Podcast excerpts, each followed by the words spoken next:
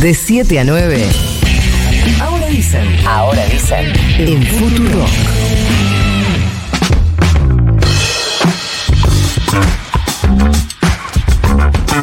Hicimos muchos diagramas para no perdernos en lo que nos fue describiendo Nico que estuvo pasando con, por un lado, el bloque que se llama bloque radical, el bloque de la UCR propiamente, y el bloque que se llama evolución radical, el que lidera Martín Lustó.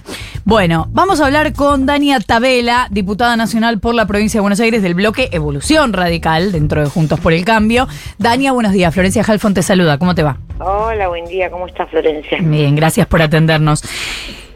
¿Quién es el presidente del bloque Evolución Radical?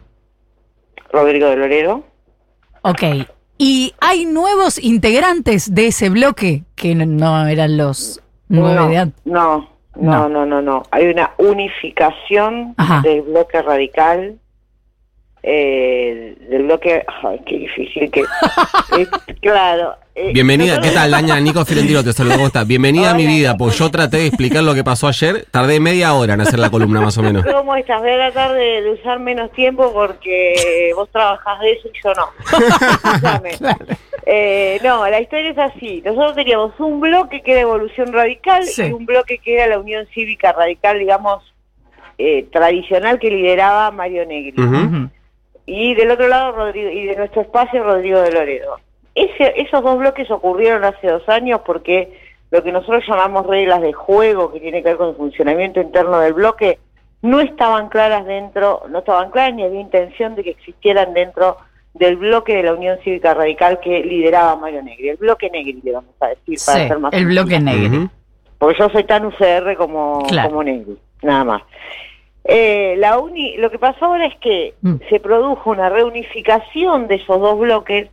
En un momento determinado logramos estar los 35 diputados de la Unión Cívica Radical sentados pensando en la definición de nuestras autoridades de cara a la preparatoria de mañana, pero fundamentalmente de cara a cómo armamos un interbloque eh, y un espacio que nos permita justamente ser una oposición responsable, es decir, no obstruir la gobernabilidad del gobierno de Javier Milei, Mm. pero tampoco votar cualquier cosa eh, en este ánimo de ajustemos este, y que el ajuste sea siempre con los mismos.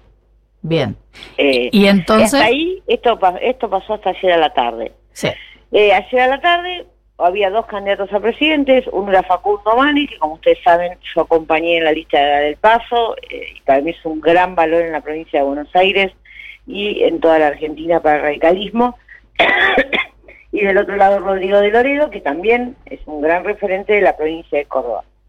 En el entramado de ese, de ese acuerdo terminó ocurriendo que las mayorías se volcaron por el lado de Rodrigo de Loredo este, y no así por el de Facundo Manes y entonces entra en discusión por una serie de comunicados mandados de una forma y de otra forma quién es el presidente. Lo que va a terminar ocurriendo si es que hoy a la mañana no logramos una conversación adulta y madura que nos permita unificar ambos bloques de nuevamente, es que ahora va a haber dos bloques.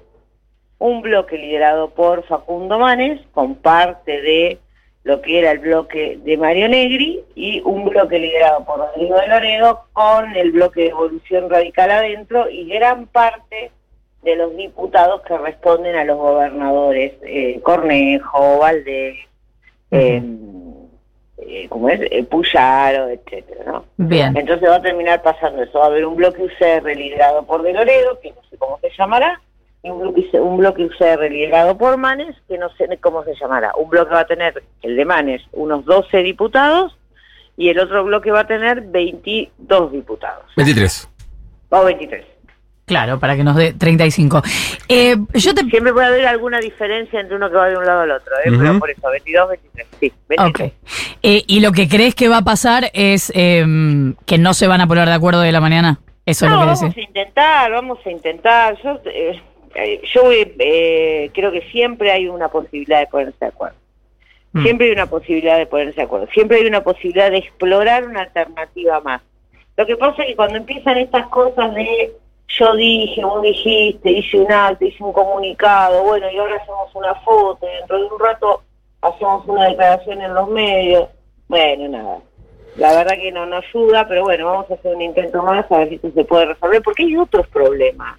Está Eh, clarísimo. me parece que es eso. Eh, ¿Lo está hice más mal. corto que vos, Nico, o no? ¿Qué?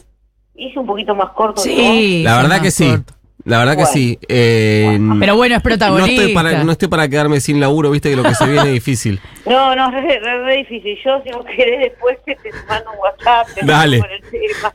No, lo que quería consultarte es, ¿está mal pensar que a partir de esta nueva mm, estructura, digamos, de esta nueva serie de acuerdos internos o alianzas internas en el partido, se reconfigura la, la, la serie de alianzas? Porque si vos trasladás a em, jefaturas, digamos, eh, lo que había era, o lo que venía eh, pasando en el recalismo era como venía avanzando una alianza eh, Lustó Morales, para ponerle nombre y, apellido, y del otro lado quedaban los sectores más cercanos al PRO, digamos, que eran los Gustavo Valdés, los Alfredo Cornejo, y que ahora, con esta nueva estructuración de los bloques, lo que se configura son- es como un cambio de alianzas, es más parecido a Lustó Cornejo y Morales afuera que a lo que era. Esa, ¿Pensar eso está mal?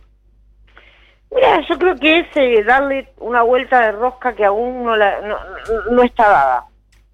A ver, ¿qué se reconfiguró? Que yo creo que sí esto es importante. Ujú. ¿Qué se reconfigura? Se reconfigura que hoy tenés cinco gobernadores que te están planteando que necesitan que los legisladores funcionemos de tal forma que les ayudemos a tener gobernabilidad. Sí. Y esto va más allá de si estás más cerca del PRO, que también te hago una pregunta para que investigues a lo largo de la mañana A de qué PRO hablamos. Porque también probablemente haya fracturas. Sí, también lo contó, eh, Sí. eso lo contó un poco más rápido porque el pro, viste, ya lo venimos fácil. viendo, claro. Eh, bueno, pero digo, entonces digo, la verdad que lo que está viendo es un reordenamiento de la política. Mira, eh, ganase quien ganase las elecciones del balotaje, eh, iba a haber un reordenamiento de la política. Lo que está viendo en estos momentos es un reordenamiento de la política. Algunos pensamos que ese reordenamiento de la política viene de abajo hacia arriba y que de abajo hacia arriba tiene que ver, o sea, no tiene que ver con la alianza Lustó Morales, Lustó Cornejo, sino que el de abajo hacia arriba tiene que ver con los gobernadores y los intendentes que necesitan tener gobernabilidad para llevar adelante con éxito sus gestiones locales y territoriales. Y esto me parece que es lo que va a terminar marcando el rumbo. Un poco pasó cuando el otro día se hace la reunión de legisladores nacionales, entrantes y, y- y los que quedaban, con los 10 gobernadores de Juntos por el Cambio, PRO y Radicalismo, eh, justamente el pedido de los 10 gobernadores fue esa unidad. Fue avanzar en una lógica de unidad que nos permitiese justamente tener un bloque parlamentario que sirviese a la hora de las negociaciones, a la hora de la discusión de la coparticipación, a la hora de la discusión de las reformas tributarias, cómo afecta o no las arcas de cómo afecta o no las arcas de, las provincias y de los municipios, eh, a la hora de discutir el freno de la obra pública, cómo afecta el desarrollo o no de los territorios, porque a veces es muy lindo decir, bueno, el Estado se tiene que achicar, y la verdad que sí, que el Estado se tiene que achicar, bueno, ¿dónde lo vamos a achicar y con qué efectos para la gente? O yo soy de Junín, nos quedan, nos faltan 50 kilómetros para terminar la autopista, probablemente esa obra se pare. Bueno, yo te, eh, hay una larguísima historia de muertes y de desgracias familiares enormes en esa zona donde la obra se para. La ruta además, 7, ¿no? eh, Claro, la 7. Ujú. entre la variante, la variante Chacabuco. Y encima es un lugar donde por donde sale gran parte de la producción sojera de nuestro país hacia el puerto. Es, es, una ruta que va desde, ahí, desde aquí a Mendoza. Entonces digo, bueno, eh, estas son las cosas que los gobernadores y los intendentes nos pidieron que discutamos. A veces priman las discusiones internas de la política y no esta, estos reales debates. Me parece que hoy a la mañana vamos a trabajar sobre esa cuestión un poquito algunos para ver si logramos que, que quienes hoy tienen la responsabilidad de ser las cabezas de los bloques nos puedan ayudar a, a trabajar en esa sintonía. Ahora, en esta reestructuración que describís, ¿qué te imaginas que va a pasar con el interbloque de Juntos por el Cambio? Mira, yo creo que se va a armar un interbloque más grande, o no, no sé si el número más grande, eh, si el número...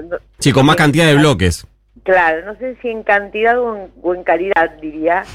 eh, va a ser un bloque cualitativo distinto, donde efectivamente va a haber una mayor cantidad de bloques, eh, donde se va a broquelar eh, distintos tipos de miradas, eh, justamente para poder acompañar estos procesos de gobernabilidad que te digo que, que van a ser tan importantes. Ujú. Bueno, ¿a qué hora es la reunión ahora de la mañana? Uh, empezamos a las 10 y no sé, va a haber reuniones todo el día. Eh, no, no, sí, vamos a estar todo el día en el Congreso tratando de, de ordenar esto, porque a la tarde hay que justamente comunicar los bloques a, a la actual Claro. presidencia y a partir de ahí mañana la, la preparatoria. Dania Tabela, diputada nacional por la provincia de Buenos Aires del bloque Evolución Radical, por ahora se llama así, dentro de Juntos por el Cambio. Gracias por habernos atendido. Muchísimas gracias a ustedes, chicos, que tengan una linda mañana. Igualmente, un abrazo. Un beso, chao, chao. Ocho y media, 24 la temperatura de la ciudad de Buenos Aires.